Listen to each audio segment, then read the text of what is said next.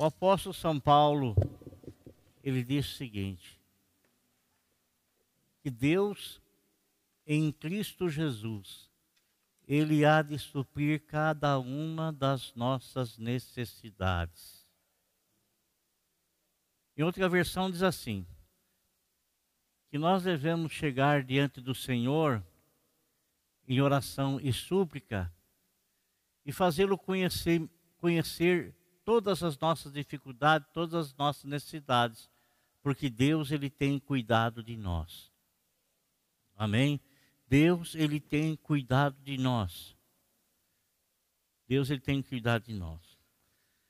Irmãos, no, no, no início do culto, eu li um texto que foi escrito, está escrito no livro de Marcos, de Mateus, Marcos e Lucas. Somente João não escreveu esse episódio que eu li aqui para vocês, que o Senhor Jesus Cristo, ele estava pregando o evangelho, pregando o Evangelho, e que de repente havia muitas pessoas ao seu derredor, muitas pessoas.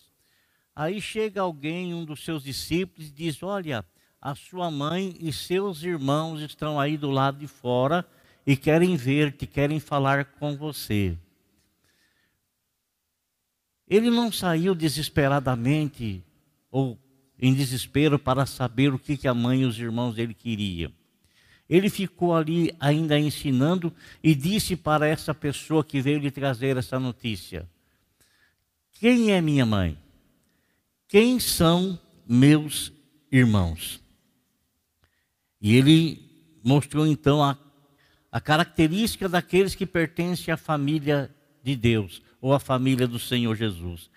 Ele lhe respondeu: Minha mãe e meus irmãos são aqueles que ouvem a palavra de Deus e a praticam. O Senhor Jesus Cristo disse certa ocasião: Vai passar os céus e vai passar a terra, mas as minhas palavras não passarão, elas permanecerão para todo o sempre.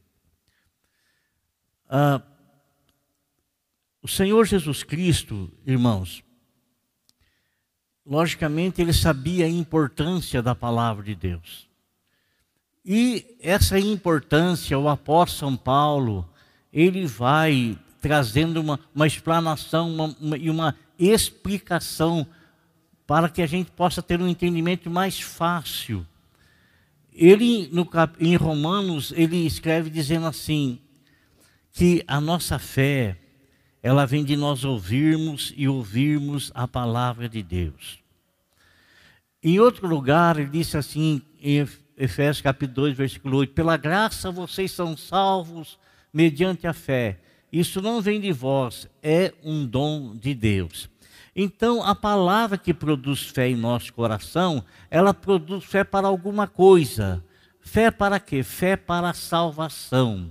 A palavra que produz fé não é coisa humana a palavra que produz fé e, consequentemente, traz-nos a salvação, ela não é argumento terreno, ela é algo celestial. A vida eterna veio dos céus, trazida em Cristo Jesus pela transmissão, pela pregação da Sua palavra. Por isso, o Senhor Jesus Cristo dava muita importância para aquelas pessoas que atentamente ouviam o que ele falava.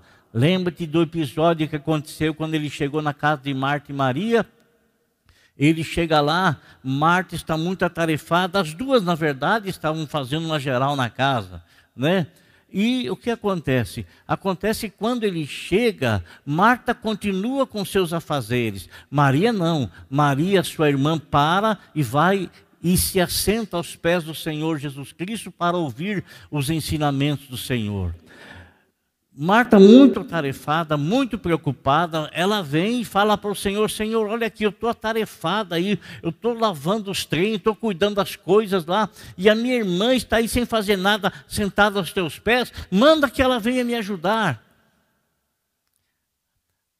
Marta, ela não teve o discernimento de valorizar aquilo que realmente tem valor.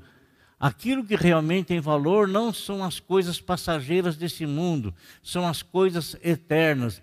Coisas eternas, essas que estão distinguidas dentro da palavra do Senhor. Por isso, Jesus Cristo disse para ela: Marta, Marta, você está muito cansada, fadigada com muitas coisas, muitas coisas, muitas coisas. Mas Maria escolheu a boa parte e isso não lhe será tirado. Quer dizer que o que Maria escolheu são as palavras eternas pronunciadas pelo Senhor. Consequentemente, se ele disse que passa o céu e a terra e a palavra dele não vai, não vai passar, então Maria escolheu algo para a eternidade. E Marta, com seus afazeres, escolheu algo terreno que vai fazer hoje, amanhã tem que fazer de novo, depois tem que fazer de novo, e depois de novo, e depois de novo. E Maria não, ela ouviu algo que ficou impregnado na sua alma, impregnado no seu coração.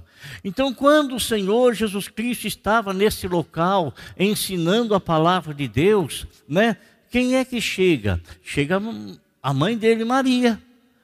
Chega a irmã e chega também, chega a mãe e chega também os seus irmãos seus irmãos. É, muitas pessoas acham que Maria não teve mais filho, que só Jesus e depois Maria e José viveram uma vida assim, de amizade, de amigos, né? Alguns até dizem assim, e, e tem um sentido, de que José, antes de se casar com Maria, ele havia sido casado, porque na verdade José era mais velho do que Maria. E que no primeiro casamento, José teve filhos, a esposa morreu, então ele se casou com Maria e Maria cuidou dos filhos que ele teve com a, com a primeira esposa. Isso são substituições, não, não, não, não tem nada assim é, é, que garanta isso, não é que garanta isso. Mas a palavra de Deus nos diz que José e Maria se casaram, se casaram, e o, prim, o que eles tiveram foi Jesus. Mas Jesus não nasceu da conjunção carnal de José com Maria. Jesus nasceu por obra e graça do Espírito Santo no ventre da bendita Virgem Maria, uma mulher santa de Deus. Mas a Bíblia fala que José não conheceu Maria até que ela concebeu e deu à luz a Jesus o primeiro. Depois eles tiveram uma vida normal, de um casal, normal. Então, esses irmãos que chegaram, inclusive tem vários, tem o nome deles em, em, outra parte da Bíblia, não é, não é, isso que nós queremos falar. Mas só para você ter uma noção do que nós somos, da família de Jesus. Então, Jesus está ensinando a palavra de Deus. Irmão, guarda que eu vou falar para você. Olha, leia a Bíblia. Procure conhecer a Bíblia. Procure conhecer a Bíblia. Não, não, não trate a Bíblia como um livro qualquer. A Bíblia é uma inspiração divina. Deus inspirou homens para escrever as sagradas escrituras. Né? A, igreja, a Bíblia tem aproximadamente 40 escritores, 40 pessoas escreveram. 1.600 anos ela demorou para ser escrita, do primeiro livro ao último livro. A maioria dos escritores um não conheceu o outro, mas ela não, não se contradiz, não se contradiz. Por quê? Porque o apóstolo Pedro disse que a Bíblia ela não é de particular interpretação, mas homens santos interpretaram, escreveram, interpretaram, inspirados pelo Espírito Santo de Deus. Olha que coisa tremenda, irmão. Olha que coisa grandiosa. Tudo isso para revelar ao homem: Deus não precisa da Bíblia, somos nós que precisamos. Jesus Cristo disse: examina as Escrituras, porque vós cuidais ter nela a vida eterna. São elas que falam ao meu respeito, são elas que, me, que testemunham ao meu respeito.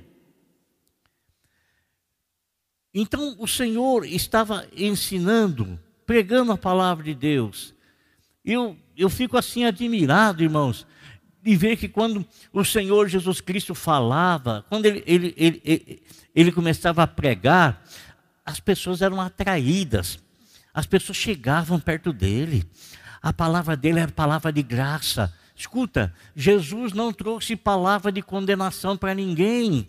Jesus trouxe palavra de perdão, palavra de salvação. Jesus, ele não trouxe palavra de condenação, ele trouxe palavra de perdão. Mas preste atenção no que eu vou te explicar agora. Você tem uma grande dívida, uma grande dívida, uma grande dívida impagável. Então, chega alguém sem você merecer sem nada, fala: "Eu vou pagar a dívida dessa pessoa". Ele paga a sua dívida. Você recebe um benefício sem merecer por parte dessa pessoa. Então você é beneficiado. Mas veja bem, você tem uma enorme dívida, uma enorme dívida, você não consegue pagar. Mas alguém se oferece para pagar em teu lugar e você fala: Não, não quero, não aceito, não quero, não aceito, não quero. O que, que vai acontecer? Você vai ficar sem receber o benefício. Vai ficar sem receber o benefício. Então, quando nós ouvimos a palavra de Deus, é uma palavra de perdão. Jesus Cristo pagou os nossos pecados, pagou as nossas dívidas. Ele pagou para mim no meu lugar e pagou para você a sua dívida. Então, quando eu recebo essa palavra de perdão do Senhor, quando eu recebo, eu sou beneficiado pela graça dele, porque ele me faz um favor sem eu merecer. Mas se eu não aceitar, se eu rejeitar, o que é que vai restar para mim? Se eu, se eu vou permanecer com aquela dívida eternamente. Eternamente. Por isso que Jesus Cristo disse que ele não veio ao mundo para condenar o mundo, mas ele veio para salvar o mundo. Por isso que nosso Senhor Jesus Cristo disse: aquele que crê em mim, esse tem a vida eterna. Por isso que ele fala a cada um de nós, para mim e para você, ele chama a nossa atenção para que a gente dê valor para o valor que Deus deu para nós o amor que Deus tem por nós, para que a gente não tape os nossos ouvidos quando viermos a ouvir a palavra do Senhor e não ficarmos aí postergando ter um relacionamento com o Senhor, porque desde o momento que a gente começa a ouvir a palavra dele, ele está se interessando por nós, está nos oferecendo a salvação, o perdão e a vida eterna pelo sacrifício que Jesus Cristo fez. Mas se você recusar, o que é que vai te restar? Que é que vai te restar? Então o Senhor estava pregando a palavra. Olha a importância que ele estava dando para a palavra. Porventura, a, a, a vida da mãe dele ou a mãe dele não era importante para ele, os irmãos dele não eram importantes. Era importante sim, era importante sim. Mas aquelas pessoas que estavam prestando atenção naquilo que ele estava falando, ele não podia parar de falar naquele momento chegam para ele e o avisam: Olha, a sua mãe e seus irmãos aí fora e querem ver-te. Aí ele olha para a pessoa que falou isso, que trouxe a notícia, ele olha para as pessoas ele começa a dizer: Quem é minha mãe? Quem são meus irmãos? E ele olha para as pessoas e apontam: Todo aquele que ouve a palavra do meu Pai e as pratica, esse é minha mãe e meus irmãos. Isso é, esse faz parte da minha família. Você sabe, irmãos, que muitas pessoas procuraram o Senhor Jesus Cristo com as mais diversas, com as mais diversas necessidades e com os mais diversos interesses. Você sabe que lá no livro de Marcos, no capítulo 3, versículo 7 ao 12, a Bíblia nos fala assim que uma multidão, uma multidão, ela veio a, em, atrás do Senhor Jesus, estava procurando o Senhor Jesus. E explica por que, que elas estavam procurando o Senhor Jesus. Porque muitas pessoas queriam se aproximar dele, queriam tocar nele, queriam relar nele, queriam encostar nele, porque eles tinham, estavam vendo Jesus operar muitos sinais e maravilhas. Muitos milagres o Senhor estava fazendo muitos milagres, e as pessoas que necessitavam queriam tocar nele, queriam encostar nele, queriam relar nele, queriam esbarrar nele, eles queriam de uma forma ou outra sentir o toque na pessoa do Senhor, na hora do vestido dele, enfim. Essa multidão, no livro de Marcos ainda, no capítulo de número 7, versículo 24 a 29, nos conta de uma mulher. Ela foi procurar o Senhor Jesus Cristo. Por que, que ela foi procurar o Senhor Jesus Cristo? Ela foi procurar o Senhor Jesus Cristo porque a filha dela estava terrivelmente perturbada, muito perturbada. E ela vem em busca do Senhor Jesus Cristo e ela começa a gritar: Senhor, tenha misericórdia de mim, me socorre, tenha misericórdia de mim, me socorre, e tenha misericórdia de mim, me socorre. Ela estava precisando de uma bênção para a filha dela. E o Senhor Jesus Cristo parou, atendeu aquela mulher, conversou com ela e falou para aquela mulher: Vai para tua casa, mulher, porque a tua fé é grande. E quando a mulher chegou em casa, a filha dela estava totalmente curada. Amém? Totalmente curada. Outro que procurou, irmão, foi lá em Marcos 10, 17 a 31, foi aquele jovem rico, advogado. Ele vai procurar o Senhor Jesus Cristo e ele se ajoelha diante do Senhor, olha só, ele ajoelhar-se é adorar, é reconhecer, é submeter. Ele se ajoelha diante do Senhor e ele faz uma pergunta para o Senhor: Senhor, bom mestre, qual é o bem que eu tenho que fazer para herdar a vida eterna? Então ele estava interessado em alcançar a vida eterna. Mas a intenção com a qual ele queria alcançar a vida eterna, ele queria que dependesse dele, que ele tivesse méritos. Méritos, irmão, ninguém tem mérito para merecer o que quer que seja de Deus, ninguém tem mérito, ninguém. O Senhor Deus, em Sua infinita misericórdia, Ele olha para nós e Ele quer nos ajudar, Ele quer nos abençoar, Ele quer nos salvar sem merecimento algum, porque a Bíblia fala assim: todos pecaram, todos pecaram e todos estão destituídos da glória de Deus. 6,23 de Romanos, porque o salário do pecado é a morte. O salário do pecado é a morte. Tem uma paga, tem um salário para o pecado. E qual é o salário do pecado?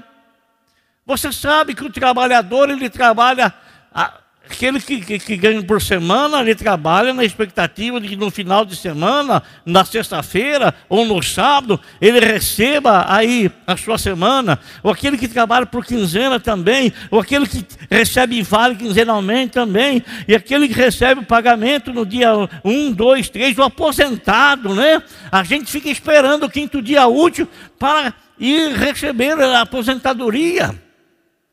Né? O salário do pecado é a morte. Se alegre nisso agora. Mas, salário do pecado é a morte. Mas o dom gratuito, dom de graça, dom sem merecimento, mas o dom gratuito de Deus é a vida eterna em Cristo Jesus em Cristo. Não tem como ter vida eterna fora de Jesus, não tem como. Ninguém subiu ao céu a não ser aquele que do céu desceu. Eu sou o caminho, a verdade da vida, e ninguém vem ao Pai a não ser por mim. Não tem como, não tem como, porque o caminho quem estabeleceu não foi o homem e nem foi a pessoa de Jesus, quem estabeleceu foi Deus. Deus estabeleceu o caminho de salvação, e o caminho de salvação tem nome: nosso Senhor e Salvador, Salvador, Jesus Cristo.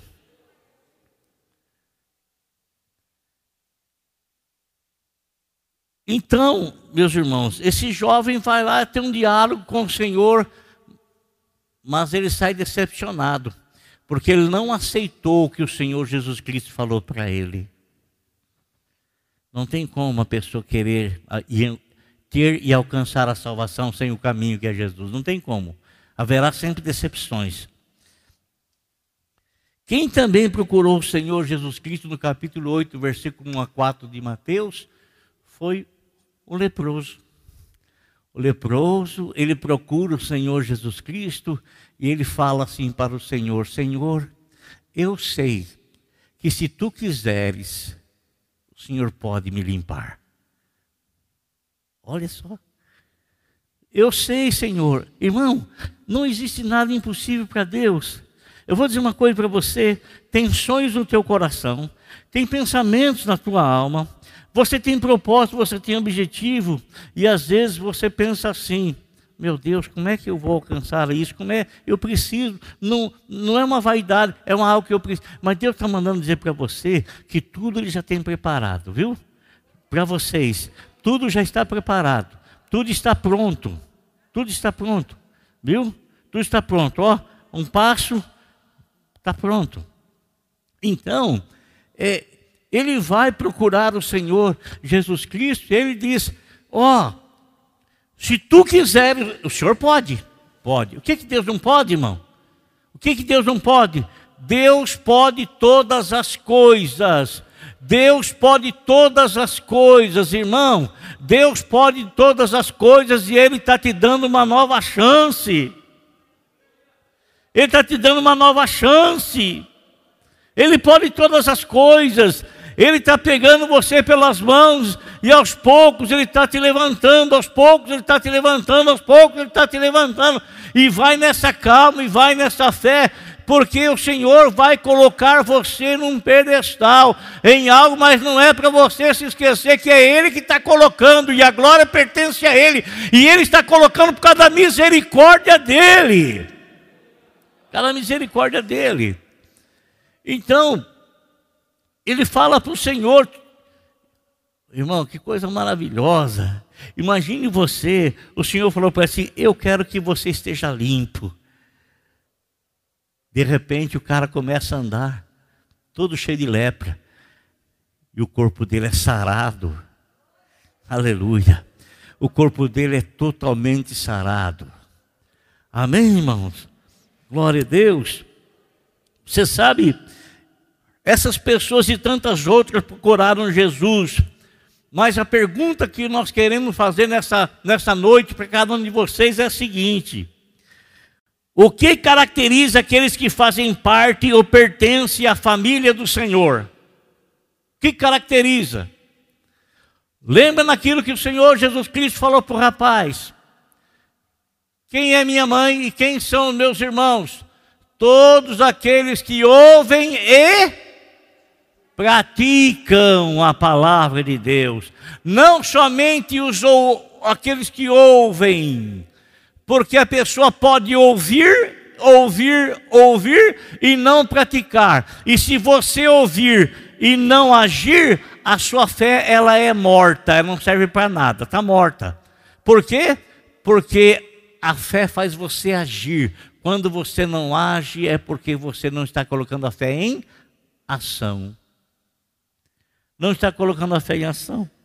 Então, aqui na Bíblia Sagrada, em Lucas capítulo 11, versículo 28, na resposta que Jesus Cristo deu uma mulher, Jesus estava ensinando, de repente uma mulher levantou-se e disse assim: Felizes são os seios que te amamentaram. Sabe o que Jesus respondeu para ela? Felizes são aqueles que ouvem a palavra de Deus e a obedecem. Irmão, peraí, por que, que você está ouvindo a palavra de Deus? Por ouvir? Ouvir? Vai adiantar o quê? Se você ouvir e não agir, vai adiantar o quê? Em, Roma, em, Lucas, em, melhor, em João 8,51, o Senhor Jesus Cristo disse que ele fez uma promessa para aqueles que lhe obedecem. Ele disse assim: Asseguro-lhes que, se alguém obedecer, se alguém obedecer à minha palavra, jamais verá a morte. Presta atenção. Quando fala aqui de morte, está falando de morte espiritual. Né? Porque teve muitas pessoas que obedeceram ao Senhor e passaram pela morte. Né? Está falando de morte espiritual. Né? Jamais terá pela morte. Em João, 5, 14, João 15, 14, Senhor Jesus Cristo disse que Ele vai nos chamar de amigos. ele diz assim: Vocês serão meus amigos se fizerem o que eu lhes ordeno. Vocês serão meus amigos se vocês me obedecerem. Se vocês não me obedecerem, vocês não são meus amigos. Amém? Então, amado, eu quero que você fique com a palavra de Lucas 8, 21. 8, 21. Todo aquele que ouve a palavra de Deus e a pratica, esse tem a vida eterna. Glória a Deus. Feche seus olhos, por favor.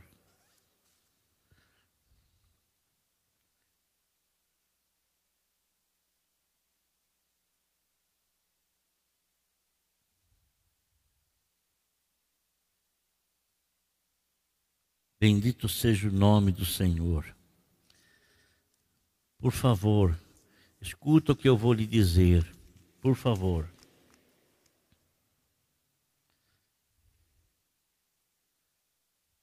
Não fique postergando. Não fique achando que você é o Senhor da vida, que você, meu irmão, minha irmã, é o Senhor da vida e que o dia de amanhã está nas tuas mãos, porque não está. O dia de amanhã não está nas tuas mãos. Não está nas tuas mãos. Não está em minhas mãos. O dia de amanhã está na mão de Deus. Na mão de Deus. Se você quiser, se você quiser ouvir, ouvir, ouvir, ouvir e apenas ouvir a palavra de Deus, talvez você esteja sendo um pouco negligente. Porque quando nós ouvimos a palavra de Deus, é um chamamento que o Senhor está nos dando. Porque Ele sabe até quando é que vai os nossos dias e nós não sabemos. Então, quando nós estamos ouvindo, é o Senhor que está nos chamando. O Senhor está dizendo: prepara-te, fique preparado. Isso não quer dizer que amanhã vai terminar os seus dias, não quer dizer, mas o Senhor está querendo que você seja uma pessoa prudente. Fique esperto. Prudência. Põe a tua vida no altar de Deus, entrega a tua vida no altar de Deus e deixa a tua vida no altar de Deus. E haja, põe em prática a fé que você recebe por ouvir a palavra. Põe em prática. Seja prudente. Seja prudente. Você não tem poder sobre o seu amanhã. Seja prudente. Deixe o Senhor Jesus tomar conta da sua vida você que está nos assistindo, você talvez esteja, está postergando, o Senhor tem falado com você constantemente, falado, falado, falado, falado, falado, falado, falado, e você tem endurecido o teu coração. Você está tratando as coisas do Senhor com indiferença, a palavra do Senhor com indiferença. Lembra o que eu disse para você agora há pouco, lembra o que você ouviu. O Senhor está te oferecendo um perdão, o Senhor está te oferecendo a vida eterna e você está endurecendo teu coração e está resistindo. Mas quando você está ouvindo é porque o Senhor quer que você seja prudente. Ele sabe até onde vai os seus dias. Você não sabe. Você pode achar que você tem muitos tempos pela frente. Pode achar, mas você não tem poder sobre isso. É Deus quem domina isso. Então seja prudente. Põe a tua vida no altar de Deus. Põe a tua vida, aceite o chamamento dele. Aceite como teu Senhor, como teu Salvador. Ele não quer lhe fazer mal algum. Quem vai fazer mal para você é você mesmo, se você descartar, se você não aceitar, se você rejeitar que o Senhor te oferece de graça. Você vai se auto-prejudicar. Senhor nosso Deus e nosso Pai. Senhor, eu te agradeço, Senhor. Te agradeço pela vida dos meus irmãos aqui. Te agradeço pela importância que nós temos para ti. Te agradeço, Senhor, porque o Senhor tem cuidado de nós. Porque o Senhor tem, ó Deus, zelado da nossa vida. O Senhor tem nos ajudado imensamente e o meu coração é grato a ti. Estou feliz, ó Senhor, meu Deus, por ver a vida de todos esses teus filhos aqui. Meu Deus, imensamente grato, imensamente feliz a ti por saber que tem pessoas que também estão nos acompanhando pelas redes sociais. Senhor, sou grato a Ti. Sou imensamente grato a Ti. E sou, Senhor, extremamente grato a Ti, Senhor, pelos benefícios que o Senhor fez em, em meu favor lá na cruz do Calvário. Por ter pagado as minhas dívidas. Por ter, meu Deus, dado a Sua vida por mim por ter, Senhor meu Deus, morrido por mim, Senhor, e eu te agradeço porque eu sei que eu não mereço, eu não, ninguém merece, Senhor, mas o teu grande amor te fez fazer isso, Senhor. O teu grande amor por nós, a importância que o Senhor dá a nós, te fez fazer isso, Senhor. Obrigado, Jesus. Obrigado, Senhor. Muito obrigado, Jesus. Obrigado. Sabe o que eu quero te pedir agora, Senhor? Eu quero pedir que o Senhor venha visitar cada irmão que está aqui conosco nesta, nesta noite. Esses que estão nos assistindo também que o Senhor venha visitar cada um deles, ó Deus. A maior de todas as necessidades, o Senhor já deu, já trouxe a solução. E a salvação é a maior de toda necessidade, é o homem ser salvo. E o Senhor já fez isso, já providenciou isso na cruz do Calvário. Agora, Senhor, nós temos dificuldades no dia a dia.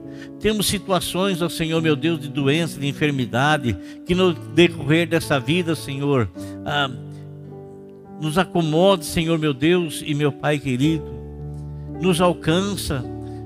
Enfermidades, doenças, situações embaraçosas, situações familiares difíceis, Senhor meu Deus, projetos, expectativas, e às vezes, Senhor meu Deus e meu Pai querido, uh, imaginamos as coisas segundo as nossas condições, as nossas condições não nos dará, Senhor, o alcançar esses propósitos. Mas quem é o nosso ajudador? quem é o nosso Senhor, quem é o nosso pastor, quem é que tem as mãos estendidas sobre nós, quem é que ordena a bênção sobre nós, quem é, quem é, Senhor? É tua, Deus. É tua, magnífico. É tua, bendito. Por isso eu peço nesta noite a ti. Eu não sei o que esse meu irmão está precisando. Eu não sei o que ele está colocando diante do Senhor. Eu não sei. Mas eu sei que o Senhor é poderoso para ajudá-lo. Eu sei que o Senhor é poderoso para fazer. Eu sei que o Senhor é poderoso, Senhor. O Senhor é poderoso para trazer essa realização. E eu te agradeço. Obrigado, Jesus. Muito obrigado, Senhor. Muito obrigado por nos abençoar. No nome de Jesus Cristo. Louvado seja Deus. Obrigado, Senhor. Obrigado.